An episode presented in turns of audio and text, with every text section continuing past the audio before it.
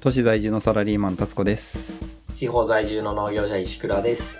飯が良ければ全てよしですこの番組は食を楽しめば人生ハッピーをモットーにしている能天気な番組ですおはようございます、おはようございます。えー4月12日晴れ朝8時24分をお知らせします時報ですか嘘時報 全然録音だから収録してるやつだから関係ないよねこれ。 ねえとんでもないですえっとね今日4月12日はパンの日らしいですよファンの日。うん何の関係があるんですかねあのーえーっとですねまあ1842年の4月12日にもうあの日本初のパンあーが作られたらそしいんですようなんだへえ江戸時代ですねうんうんうん。江戸時代うん江戸明治が1868からだからあ、そそうのなんだ。 20年ぐらい前にううんんなんか江川太郎左衛門って人うがん氷涼パンっていうのを作ったらしくってうんうんでなんかほとんど乾パンに近いらしういんうんですねなるほど。うん、あのっていうのはパンって軽くて保存も効くじゃないですかおにぎりに比べたら。んと、いうことで。でそうあのー戦の時に使えるんじゃないっていうところでなんなかるほど作ったらしいですよ。うんそうそういうものなんです戦争用なんですね。そうでそれを記念してあのー1983年にパン食普及協議会っていうところが制定したらしいですね。おお。そうよく遡ったね。遡りましたねていう かなん何この競技会と思ってパン食普及競技 会なんか勝手に普及するわと思って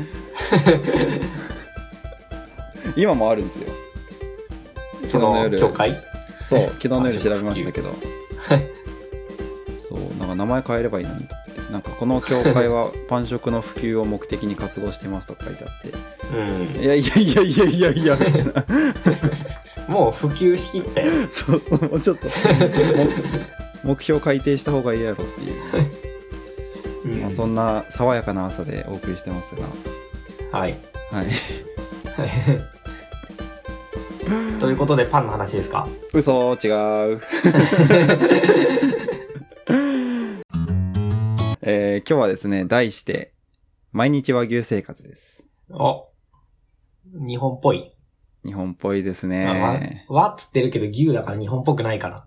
うーんうーん日本うーん うん。うーんまあまあ、どっちも現代。日本っぽいですねそうですね。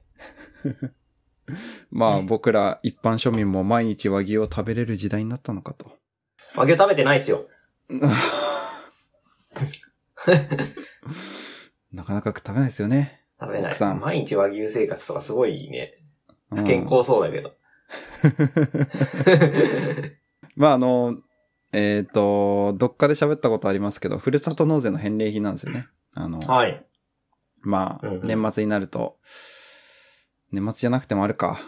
九州のいろんな県で、返礼品で和牛切り落としとか、なんか和牛、うんうん和牛、和牛、和牛っていう風になってますけど、まあ僕もそれを購入した一人で。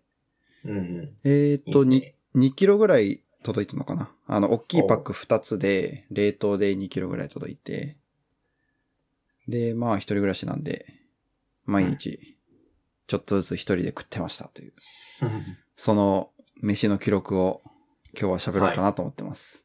お願いします。で、試食は出ないですか試食 は、明日届く。明日 と、来るのえ、うん、残り物ありますけど、どうします かまあ、送るようなものでもな いな。まあまあ。そう。そんな僕残念がのらプチブルジョワな、あの、暮らしを、あの、お聞きくださいっていう はい。回ですね。はーい。そう。でですね、まあ、まずこれを機会に和牛ってなんだろうみたいなところをちょっとまた、うんうん恒例のグ Google タイムでうん。うん。調べてみたわけですけど、和牛とは。そう。和牛ってそもそもなんじゃいと。はい。 まあなんか大学でもちょっと勉強した気はするんですけど、改めて。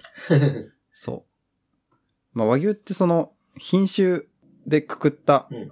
まあ名称らしいんですね。ほうん。黒毛和牛、まあ、黒毛和種と、褐色和種と、えー無角和種っていうのかな。あと、日本単角。う。うんうん。この4種類が和牛ですよという定義みたいですね。それを使ってるのが、その品種を使ってたら和牛うん、みたいです。ほまあ、だからこそ、その品種が海外に行っちゃって、海外で肥育されたものが、今、う。うんうんうん。これも和牛じゃんみたいな感じで。ああ。ありますね。うん。一応日本はこれ認めてなくて、なんか、海外の和牛はあの、ロローマ字で和牛ってあー書いたりしたんです。ね。うん。 そうそうそうそう。で、じゃあこの和牛のこの4種類って、どの時点に決まったんだろうっていうのはちょっと気になって、なるほどうん。なんかその辺調べたんですけど、はい。まあ、まず、えっと、この4種類がどういう風にできてるのかっていう、その、まあ、この4種類の品種の説明、なんかうん東,、東洋経済さんが読みやすくまとめてたんで、それ読んでたんですけど、まず黒毛和種は、なんか明治時代末期に、シンメンタール種やブラウンスイス種みたいな外国種が入ってきてるらしいです。交配して血が入ってきてるみたいですね。うん。食べるように持ってきたっうんて。ことですね。そうですね。あちなみにこのシンメンタールとブラウンスイスはどっちも茶い、あと黒ではないですね。うんうそう。で、褐色和種は、えっ、と、熊本とか高知でもともと飼育されてた赤牛にん。うんうんシンメンタール種とか朝鮮牛を混ぜたものらしいです。うんう。ん。朝鮮からも。うん。その頃には朝鮮牛っていうのはもう確立されてたってことですよね。ああ、なるほどね。 うん。一歩先行ってんのかなとか思ったり。で、無角和種は、えっ、と、山口県の方の在来種と、えっ、と、アバディーン・アンガス種っていう種類の牛を交配したもの。うんうん。最後に日本単角は南部牛にうん。イギリスのショートホーン種っていうのを交配したものですとうん書いてあって、 うん。もう全部外国の血入ってんだっていうのがちょちょっとがっかりして。はあ。まあそんなもんでしょうん。まあ、そ それである時でもう切って、うんこっから日本のですっていう。 う。まあ、そりゃ、日本人だって全員、ね、うん。日本で生まれた人類がここまで来たかって言ったら、まあ違うみたいなもんですよね。そうですね。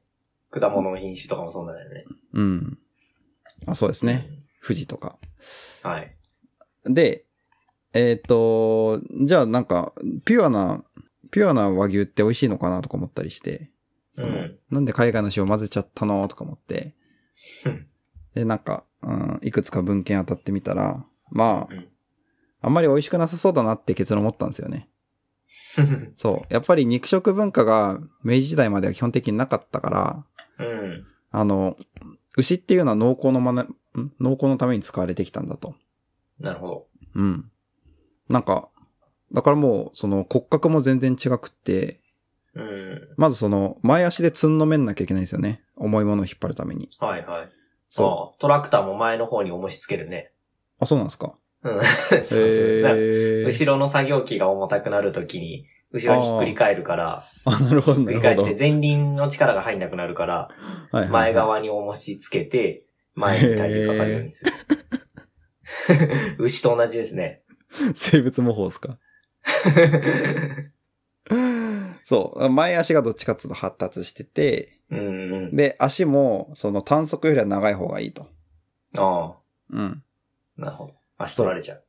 そう。だから、うんえっと、基本的にその在来種って割と足が長めらしいんですよ。えそう。まあでもそれだとぶどまりが良くないから、外ー国うのん品種を混ぜましたみたいなことが書いてあって、うん。なるほどねと。うんまああとはあんまり脂肪も蓄えなかったんじゃねえとも、やっぱり、これは僕なるほの想像ですけど、思いますよね。うん。まあ、力があればいいもんね。筋肉質の方がいいよね。うん。の紅葉なら。ね。そんな気はするね。そう。なんか、うんえーっと、三島牛って読むのかな山口県萩市の三島牛ほうってやつが、うんと、まあなんかその時の水田で働いてた牛に近いっていう風に書いてあって、ここれはこれで食ってみたいななんて思いましたね。うん。どんな感じなんだろうね。うん。なさんっか、ぱりしてんのか豚は、豚はまださ、イノシシがいるから、うん。ああ原種こんな感じかなって思うけど、あ、牛ってそれにないよね。確かに。ね。うん。それ水で牛ぐらい。 ああ、完全に海外行かないと、うん、そうですね。ないですね。うまいのかなでも、イノシシうまいっすもんね。イノシシはうまいですね。うん、硬いけど。うん。まあ、これは僕の今後の楽しみですね。そのうち食うと。うん。まあ、そんなこんなな、今日この頃でございますが、はい。 適当。い な、何自分で言って笑ってんや、雑だな、自分と思 って。いいよ、僕がもう作ったもの喋っていきますわ。いっぱい作りましたよ。和牛でいろんな料理を。そう。そう、なんせ2キロあるんで。えっ、と、何作ったかっていうと、はい。えー牛丼、すき焼き丼、スンドゥうんブ、カレー、炊き込みご飯、チリコンカン。うんお終わり。いいな。 いいな。 リアクション薄いじ。ゃあ、次回もお楽しみ えー、ちゃいますよ。もうちょっと深掘ってくださにい。。はい、はい。牛丼屋さんでバイトしてましたよ。そうなんですね。うん、高校時代。えー、あ、大学もか。大学もちょっと。はいはいはいはい。え どうしよう。どうえ、どうそれ広げよ いや、まあまあ、和牛じゃないですけど。う。 そうなんですね。いや、まあでもなんか、あのー、まあ声でレシピ言ってもしょうがないやっていうところはあって、ううーん。ん、何を喋ろうかなってとこなんですけど、まあ何を考えてこれを作ったのかみたいなところを喋ってこうかなっていううん気がしてて、はい。まあまず、牛丼はそのお手並み拝見というか、味見程度に、うんう醤油、みりなるんほどねとかで、うん、はい味付けて、さっと作って、まあ本当にちゃちゃっとできるんで、よかったっすね。ん。うん。やっぱり和牛美味しかったし、うん。そう。ただ、あの、結構、その切り落とし肉だからなのか、あの、火を通し始めるとどんどん、何砕けてっちゃうんですよ。うんなん。かバラバラになってっちゃって、うんうん。なんか、その、 ななんていうか、くず肉を食ってる感じになっちゃったん ですよ。でもなんかあのー油分が多いところとか、油が溶けて、 うん。その繋がってるところは繋がってなくなるよね。そうそうそうそう。がなんか、まあ、お味はめっちゃ美味しいんですけど、なんかもったいねえなとか思いながら食ってま した。うん。まあ牛丼だからね。いいんじそゃうなでいすね。で、まあ、すき焼き丼は、まあ、うんそうですね。あ、僕牛だから、すき焼きもいっとくかと思って。で、ちょうどあの、他のふるさと納税で届いた、あの、野菜セット、春菊とか、おうん。なんかしめじとか、そういうのが届いてたんで、ーおはい。それと一緒に作ってみました。なるほど。あのねすき焼きも丼なんだ。そううんでも大体ランチで、あの、丼を作って食うってことをやってたんですけ ど、あの、美味しいんですよ。それは美味しいでしょ うね。そう、レシピは普通に、あの、クラシルとかで調べてうー、ん。ベーシックなやつを使ってるんですけど、うん。あーなんか、すき焼きって、なんか、あ美味しいんだなと思 って。なんだかんいだや今回喋る中で一番すき焼き美味しかったです。ああ、そうなんだ。うん。でもあんだけ味付けんのに、まあ牛丼もそうだけどさ、うん。すき焼きも牛丼もまあまあ味付けて、そら煮込んで玉ねぎに牛の味しみてうん汁物にしたらうまいじゃんみたいなうん。感じじゃん。うん。だいたい安い肉でも適当に作っても美味しいけど、うん。肉良くなるとまた高級感が全然違うよね。違いますね。油のいいですね。味と、ううんん、旨味が違いましたね。ちゃんと分かりました ね。そう。で、この旨味とかうんが、どこまで分かるんだろうと思って、どこまでの強さなんだろうと思って、ちあょーっとここからいろいろ手を出し始めるんですよ。なるほど。 そう。で、まずスンドゥブを作ったんですね。とりあえず、はいあの、肉豆腐の派生からいこうと思って。うん。そう。まあ、肉豆腐はもう絶対美味しくなるんで、あえて作ってないです。うん。そうスンズブを、あの、コチュジャンの味を混ぜた時に どうなるんだと。うんはい。そう。ちなみにあの、スンドゥブって、スンドゥブチゲが正しいらしいですよ。ほう。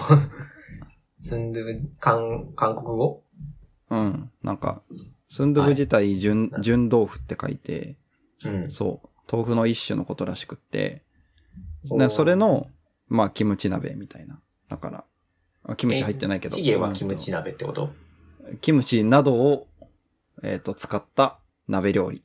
鍋じゃん。 鍋ですよ。なチチゲイコール鍋。 チゲイコール鍋と言っても過言ではないです。スンドゥブは豆腐の種類。 そおう。だから、ね、湯豆腐と紙一重ですよね。そうですね。そう。で僕は絹豆腐で作ったんで、これはスンドゥブと呼んでいいんだろうか。みたいな絹これ豆腐チゲ。絹豆腐チゲです。はい。き絹豆腐コチュジャン鍋です。日本語僕だったね。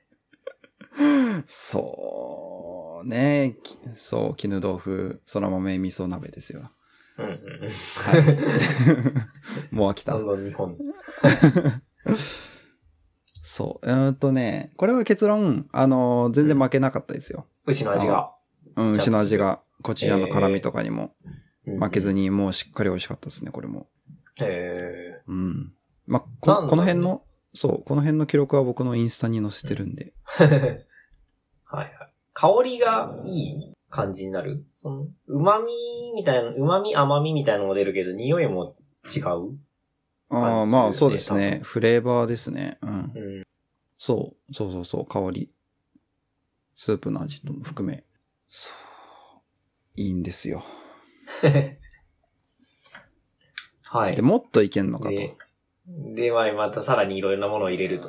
そう、もっと入れん、はいはいもっと入れてね、もっといけんのかっていうとこでカレーを作ったんですよ。もう、さすがに何でもいいでしょう。 これこそ。う。あの、なんか切り落とし肉を、あの、なんか主婦の、主婦の裏技みたいな感じで、あうの、ん小麦粉と一緒にまとめうんうて、んあの、団子状にして、おーそう、あの、小麦粉を軽く振りかける感じにして、で、それなるで、ほどね。くにくに丸っこくして、はいはい。あの、カレーにしてやってみてみたのですが、うん。 まあ、これも美味しかったんですよね。え、和牛っぽいの、これ。あちゃんと、ちゃん本当にと、あの、そう、コンソメも入れたんですけど、ちゃんと和牛の旨味もして、へえ。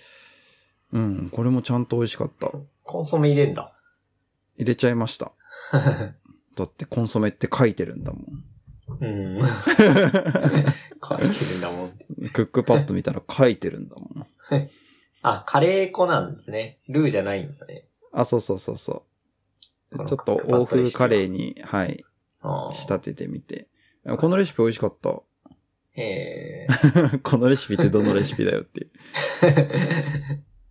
和牛は男のロマンだって書いてますね。 あ、このレシピも和牛なんだ。みたいですねあ、。和牛じゃなくても OK って書いてある。和牛を煮込んだビーフカレーっていうレシピですね。うんなるほ美ど味。しかったなぁ。贅沢やね。ですよね。ちゃんとスパイスの刺激にも、ちゃんと和牛は生きるんだっていう。まあちょっと、うーん、やっぱり重くはなりますよ。若うん干くど、くどめにはなるけど。なるほど。うん。でもご飯にちゃんと合う感じしましたね。うさあ、そして、ん。はい。昨日、昨日の晩ご飯。お、えーっと、 ちょちょっと戻して炊き込みご飯を作りました。お和風になった。僕になりました ね。そう。なんか、まあ、あと2回だなと思って、作れんの。まあ量的にねあと2回、そう、あと2回どうすっかなと思って、で、結局これまでを振り返ると、やっぱり、その旨味が何かに溶け出して、うん。で、それを何かが吸うから、美味しいんだ。っていうのと、あとは、もうどうせ崩れるんだと、うん。肉が。だから、崩れてもいい料理を作るべきだなと思って、うんうああ、炊き込みご飯っていうん。なるほど。はい。感じで。で、あの、牛丼を作った時に、あの、使ってたご飯がちょうどあの桜の葉っぱの炊き込みご飯だったんですよ。へえ。うん。あの、たまたま冷凍ご飯がそれしかなくて。ああ、 残してたんですね。そうそう。でこれが結構美味しくって。うん。あ、なんかこの香り合うなと思って。じゃあ、今回の炊き込みご飯も一緒に桜の葉っぱを炊いてみようと思って。こう炊いてみましたが。はい。美味しかったです。以上。 以 上 え、味付けは、桜の葉っぱの葉っ塩ぱと、そう、うんの塩気と醤油とみりん。うんですねあ、醤油みりんね。なるほど。そう。うーんとね、どんぐらい入れていいかな。あんまり桜の葉っぱの塩気気にしなくてもいいかもしれないですね。あ、そうなんですか。なんかちょっと控えめにしたら、うん、ちょっと薄味になっちゃって、うん。うん、あんまり気にしなくてよかったなーってうん。思いました。炊き込みご飯、あ、全然違うんだけどさ、ほいほい。炊き込みご飯の味の加減って難しくないうーん、な慣れてきたら、あ、本当うん。 だから炊いてみないとわかんないじゃん。味見できないじゃん。そうですね。あ の、でも大体、あの、炊き込みご飯僕作りまくってたことあるんでわかるんですけど、うん。まあ、大体塩系か出汁系っていうか、まあ醤油系うん。の二つに分けられて、はい。で、塩系だとうん、まあ、小さじ何倍ぐらいだな、みたいな。醤油系だと醤油で大さじ何杯分ぐらいだな、みたいはいはいはい。なるほど。な。なんか僕確か醤油だと大さじ1合につき1杯入れて、うーん。えっとそん、なもん塩な系だと、えっと、3合につき小さじ1杯だったかな。なんかそれぐらいがちょうどいいなっていうのが分かったら、だいたい応用効くようになりましたよ。うーん。なるほど。それで計算すればいいですね。うん。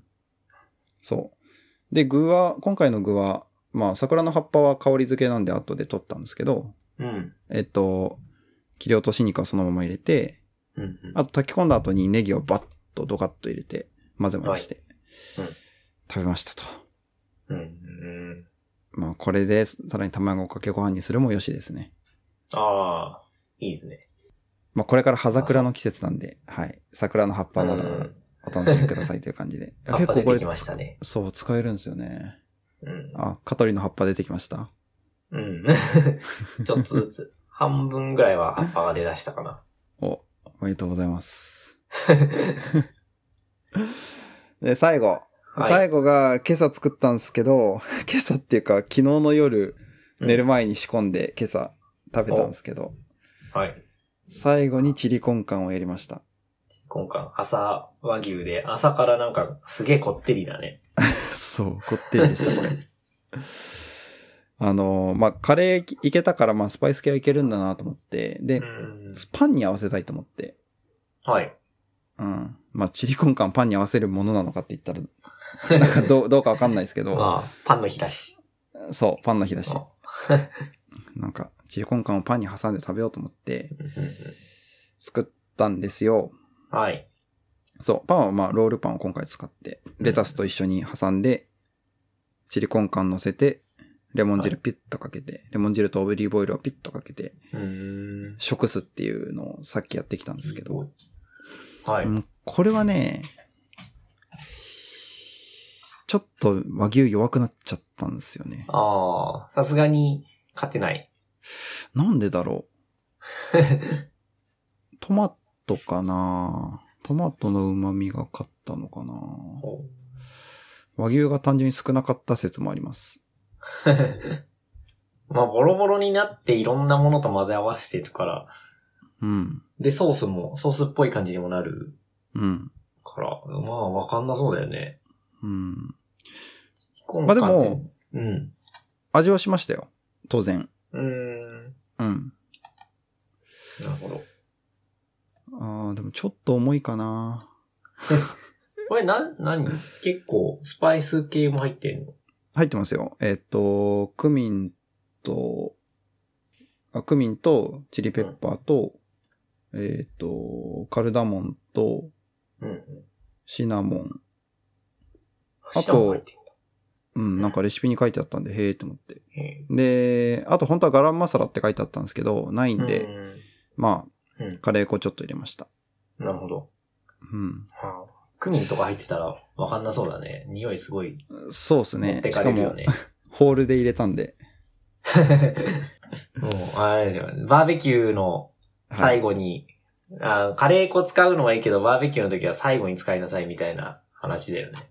あ、そうなんですか。その、 うん。カレー粉味が強くて。カレー粉使っちゃったらもう全部その味になるから、うんうん。もうほんと最終手段飽きた時に使う、うん。 いうやつじゃない。味付けが。これもね、そう、うん、ちょっと和牛負けちゃったかなーっていうのと、うん。そう、パンに合わすにはちょっと重いかなと思って、いや、あ、そうなうんの美味しかったは美味しかったんですけど、うん。なんかちょっとこう、うん、こう、ベストマッチではないなっていうのが ね、うーん、ぐぬぬっていうところですねうん。まあでもいっぱいあるんで、まあこのチリコンカンはしばらく。どうしようか な。なんバもうゲットとパかなら美味しいじああ、ありかもですね。確かに。ふわふわのパンよりは、うん、バゲットとかの方が、ゃん。ね。うん。相性いいかも。まあ、あとは適当にパスタとか、なんか、タコライス的なやつ作ったりとか。な。なるほど。あ、タコライス美味しいかも。和牛タコライス美味しいかもですね。 和牛じゃなくてもいいじゃん、それこそ。 え いやいやいやいやいやそ、そんなこと言ったら全部そうっすよ。いや、でもなんか聞いてて、聞いててというか、 その、当たり前な感じかもしれないけどさ、こうやって見ていくとさ、うんうん。その最初のすき焼きとか、牛丼みたいな、はい。完全に和食、和食、まあカレーも和食かもしれないけど、うん。その和風って感じのやつは、うん。さ、さっぱりでもないのか。まあ、肉でこってりさせて、肉の出汁が出てっていう感じのをすごいうまく使った料理だけど、うん。だんだん、もうなんか、違う。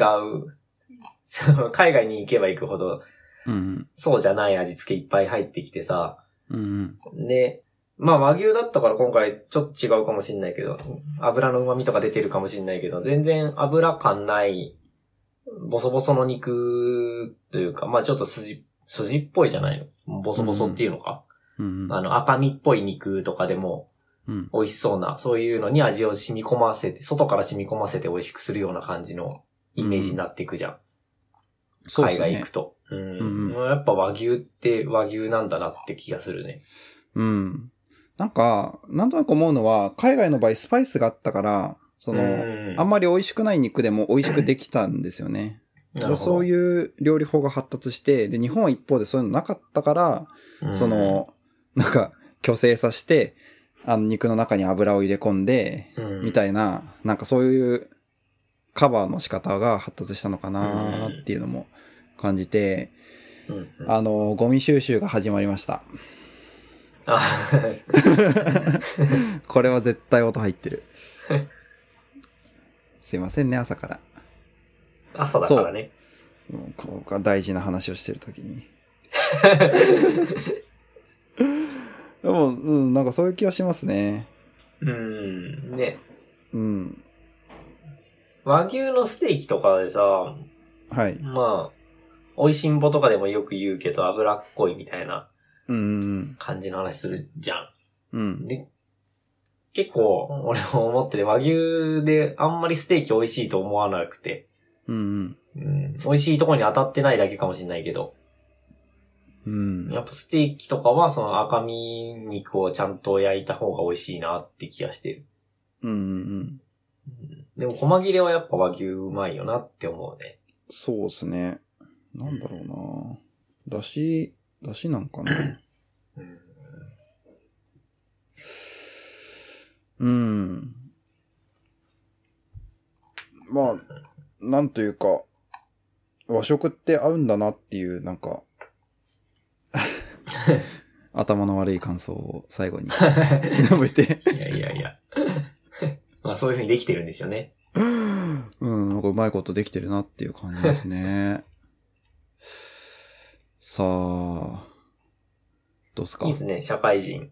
贅沢な、贅ね沢な食事ができて。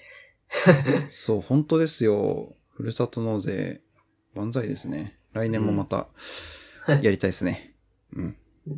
あと、やっぱりこう、ドカッと、まとまった量があるから、まあこれどっかで話しましたけど、いろんな、なんか失敗するんじゃないかみたいな料理法も挑戦できるし、うん。なんか、すごいいい経験になりましたね、今回は。うん。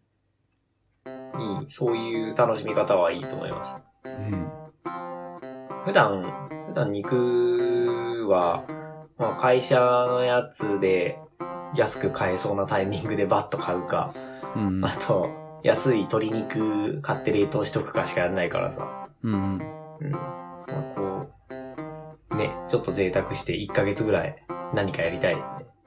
そうですね。うんまあ、石川さ会社んもの、会社の肉はめっちゃ贅沢だけどね。そうそうそうそう。ほんとそれっすよ。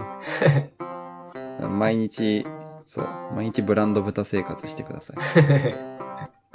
そんなとこですかね。はい。はい。もう時間もいいとこなんで。はい。じゃあ、まあそんなことで、えーっ、と、今日は毎日和牛を食べたという僕の飯の記録を紹介しました。そう、はいい、いでしょう。 えっと、うん、なんかこういうテーマのある食をなんか楽しむと、また楽しいですよっていうのと、まああと、ふるさと納税楽しいですよっていう、そんな回でした。はい。はい。じゃあそんなことでまた次回もお楽しみに。お楽しみに。